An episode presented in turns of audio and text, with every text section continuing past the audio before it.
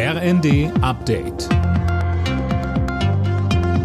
Stündlich neu. Auf den Punkt informiert. Ich bin Jana Klonikowski. Guten Abend. Brüssel ist dafür, dass die Ukraine offiziell EU-Beitrittskandidat wird. Die EU-Kommission empfiehlt den Kandidatenstatus unter Auflagen, so Kommissionschefin von der Leyen.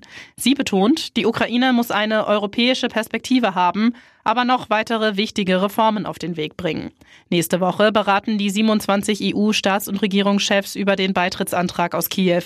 Ganz ähnlich wie die Empfehlung für die Ukraine sieht Brüssels Einschätzung zu Moldau aus. Bei Georgien ist die Kommission etwas zurückhaltender. Weil Russland die Gaslieferungen nach Europa gedrosselt hat, stuft die Bundesnetzagentur die Lage in Deutschland jetzt als angespannt ein. Im täglichen Lagebericht heißt es aber auch, die Gasversorgung sei im Moment stabil und die Versorgungssicherheit sei derzeit weiter gewährleistet. Bundesgesundheitsminister Lauterbach sieht angesichts der aktuellen Corona-Sommerwelle keinen Grund für Alarmismus. Die Welle sei zwar ernst zu nehmen, aber es bestehe keine Notwendigkeit, in Panik zu geraten, so Lauterbach.